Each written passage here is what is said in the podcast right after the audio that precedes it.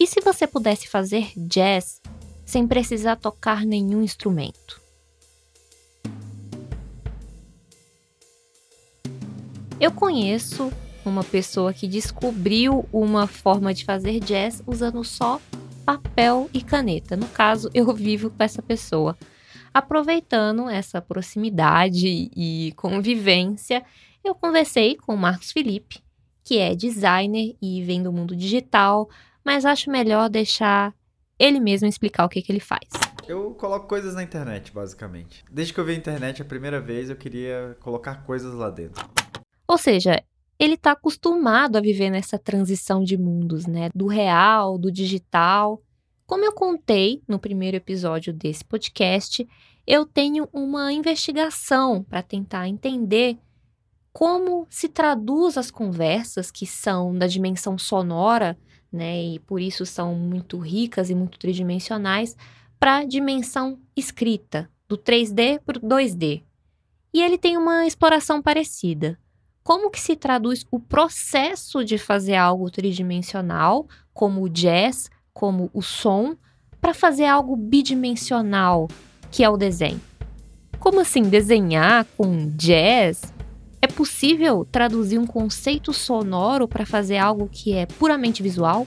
Como o jazz pode te ajudar a desenvolver o seu próprio estilo no desenho? E como que o Marcos chegou nesse insight? Será que tem a ver com o fato dele ter visto o filme Whiplash vezes demais?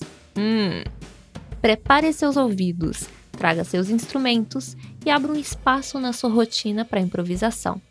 Eu sou a Aline Valek e você está ouvindo Bobagens Imperdíveis. Episódio de hoje desenhista do jazz.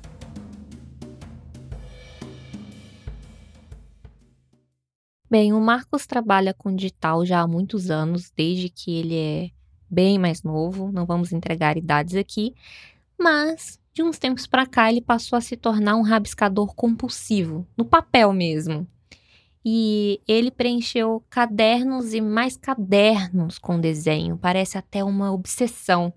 E são tantos cadernos que uma vez a gente passou numa loja, estava comprando materiais, é, compro muito papel, né? E aí eu passo por um dos corredores e ele tá pegando uma caixa enorme, né? Uma caixa organizadora enorme. Eu falei, para que essa caixa desse tamanho? Ele falou, para colocar meus cadernos, já não estão cabendo na caixa atual. Eu abri essa caixa enorme, né, que trouxemos para casa e contei os cadernos. São 33 cadernos, pequenos, grandes e todos preenchidos com centenas de desenhos. Quem vê essa produção volumosa não sabe a dificuldade que o Marcos teve um dia de colocar qualquer coisa no papel. Eu tive, tinha muito receio de, de desenhar no papel. Sempre era uma coisa muito definitiva, assim, sabe? E eu via muito o desenho como ah, precisa ser aquele desenho técnico, né? Aquela coisa, desenho de anatomia, sabe? Só que eu não conseguia fazer aquilo no meio da página, sabe? Aí eu usava o canto, os cantos da página para fazer pequenos desenhos, assim. Então eram desenhos menos, mais descompromissados, assim, né? Menos pretensiosos. Quando que a gente vai desenvolver o estilo, né? Não é pelo menos para mim, assim, eu sempre fui muito estudante, sabe? Eu via, eu via o desenho muito como uma prática, mas que eu não não não tava pronto ainda, sabe, para fazer. Isso é, é uma coisa que durou bastante, assim, se até você se sentir confortável para falar. Eu tive que parar de desenhar muito tempo para falar, nossa, eu preciso voltar a desenhar e desenhar tipo levar mais a sério, assim, sabe? Mas aí eu, eu entendi que levar a sério não era é a qualidade do desenho, é na verdade o quanto que você consegue é, colocar isso dentro da sua rotina, sabe? É, eu acho que eu assisti alguma coisa, não sei se era do Picasso, alguma coisa assim, que estava falando sobre esse é, modo de desenho que é você desenhar com uma linha contínua, né? Uhum. É, e aí, assim, é interessante você ver até onde você consegue ir, sabe, com uma linha sem tirar a linha do papel. E, e aí eu vi isso e eu fiquei brincando, né? No, a gente usa muito post-it no trabalho, então eu comecei a pegar e, de, e, ficar brincando, desenhando isso assim no, no papel e ver o que, que acontecia. Eu comprei um caderno numa viagem e três canetas.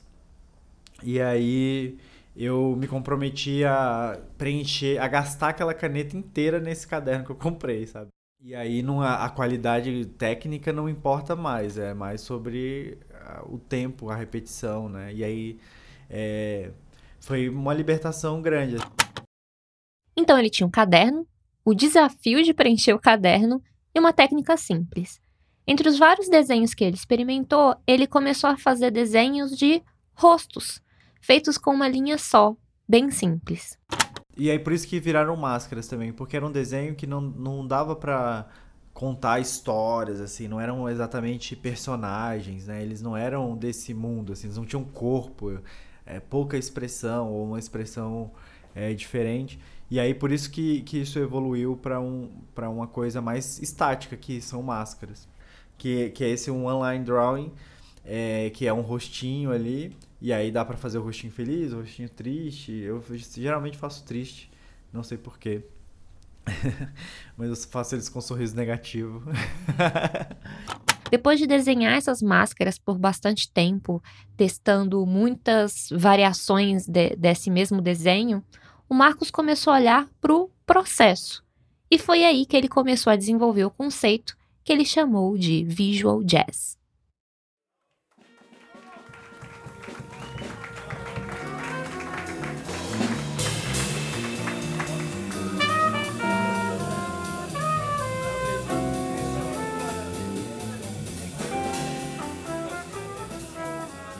O jazz é uma ótima trilha sonora para produzir, para desenhar, para escrever. O som até parece que ajuda a gente a entrar no estado de flow, de concentração total. Mas não era bem isso que o Marcos tinha em mente quando começou a pensar em visual jazz. Eu trabalhava com, com um cara, o Tim, que ele, ele curtia bastante jazz. Eu gosto de jazz, assim, mas eu não sou especialista, não sei é, dados, assim, né? Muito precisos sobre o jazz. Mas eu gosto muito do som e, e escuto no dia a dia e entendo, assim, um, um, um pouco. É, e uma coisa que sempre me chama a atenção no jazz é como que você tem essa técnica que é super é, rebuscada, você tem uma, uma, uma técnica avançada, mas que ela flerta com a improvisação. Então, assim, você tem essa coisa super técnica, super rígida, mas que em um, mas que em um momento ela, ela vira uma apropriação tão profunda da, da, da técnica que ela passa a ser dominada e, e ser criado é, o, um estilo do, do músico, né? E o, e o Tim, ele, ele tinha essa, essa história de que a gente precisava colocar é, mais jazz no nosso dia a dia, assim, é uma coisa que eu levei pra vida, assim, eu falo para todo mundo, assim, tipo, a gente precisa colocar mais jazz nisso.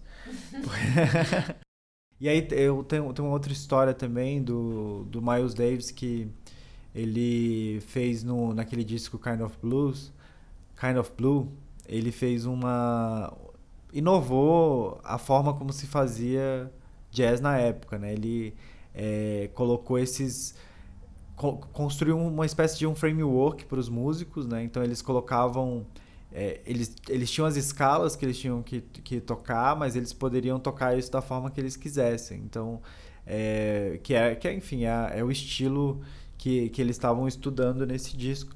E isso dá uma liberdade gigante pro, pro músico que está ali colocar o que ele está sentindo na música, sabe? E isso meio que é, fez esse álbum ser super poderoso. Assim. O visual jazz é esse frame para um processo de elaborar artefatos visuais, né? desenhos, fotografias, pinturas, esculturas, é uma forma de fazer. E como um frame ele pode ser replicado, né? Ele pode, você pode replicar ele também. E os fundamentos do visual jazz, para quem quiser seguir, são bem simples. Eu estou escrevendo um, um, a receita de como fazer isso é, que acho que pode ajudar a ficar mais claro, que é basicamente isso. Passo um, você escolhe o que, seleciona o que, que é que você quer repetir, então tem que ser uma coisa simples, é, fácil de você reproduzir e que você consiga fazer uma quantidade absurda. É, Dois, você desenha, então isso, você reproduz isso. Três, você observa, entende quais são as relações que existem, o que está repetindo, onde é que tem espaço para você tirar coisas para deixar mais simples ainda, quais os, os, os paralelos que estão se formando, sabe? E aumentar o seu entendimento daquilo à medida que você vai repetindo esses passos e repetindo é, é, esse processo de repetir e observar, repetir e observar. É, essa, essa é uma, uma luta que eu vejo em várias pessoas que desenham, assim, todo mundo de alguma forma desenha, mas tipo as pessoas não assumem o estilo que elas têm e tem uma dificuldade de visualizar o estilo que, que, que, que ela está criando, sabe? Então, é, essa, esse conceito é uma ideia também de ajudar as pessoas a, a encontrar o estilo delas. E as repetições, elas revelam não só o estilo da pessoa, e foi o que ele foi percebendo, elas revelam também outras possibilidades para aquela ideia, para aquele traço. Então, o que ele começou a fazer no papel com as máscaras, depois ele passou para as telas de pintura, ele começou a pintar com essa ideia das máscaras feitas com um traço só e foi explorando outras plataformas também. E depois eu fui levando isso para outras plataformas, levei para o metal e comecei a fazer é, com arame, assim, enrolado. E, e, eu gostei muito mais do aspecto quando ele tá no mundo tridimensional, assim, sabe? Então, é, esse, esse... Teve essa transição, assim, né? De, do papel... No papel funciona muito bem. Aí eu fiz o adesivo também. O adesivo funcionou muito bem. É, só que também cansou um pouco. Eu já, eu já cansei um pouco do, desse desenho no adesivo. É porque você viu muitas vezes. É, e eu tenho muitos também. Eu tenho essa loucura de fazer um monte. Porque a forma simples permite que você brinque com isso. É, dá para manusear com diferentes materiais, assim, que oferece um desafio interessante, sabe? De colocar isso numa forma mais, mais pesada mesmo, sabe? É, ou, ou isso também. Como colar ou como uma massa de pretzel. pois é, dá pra, dá pra ir pra culinária dá também. Pra. Além de quilos de cadernos, várias telas de pintura, milhares de adesivos que saíram desse estudo das máscaras, eu perguntei qual foi o principal aprendizado que ele tirou desse processo. Não levar muito a sério, assim, sabe? A gente fica nessa coisa de, ah, qual que é o meu estilo e tal, mas na real a gente tem vários estilos, a gente pode explorar várias coisas. Isso foi só um estudo, tipo, de, um, de uma coisa que eu que eu, que eu dediquei pouco tempo até para isso, se pensar, sabe? Uhum. É, é uma prática é, simples, curta, não era, não era 100% do que eu estava desenhando e nem nada, era só uma das coisas que estavam ali. Então, é, não levar tão a sério, mas também é, conseguir identificar o, quando tem uma coisa interessante, quando tem uma coisa que você pode é, aprimorar, sabe? E, e, e quando identificar isso, é, é, acreditar e ir reproduzindo, sabe? Então essa para mim foi, foi o aprendizado, assim, de ter é, paciência para olhar no longo prazo como que aquilo vai ressoar em mim, assim, sabe? E a gente tem muita pressa para definir o que, que a gente é e tal, mas na verdade a gente define é pelo que a gente está fazendo todo dia, assim, sabe? Pela, pela prática, pelo, pela repetição.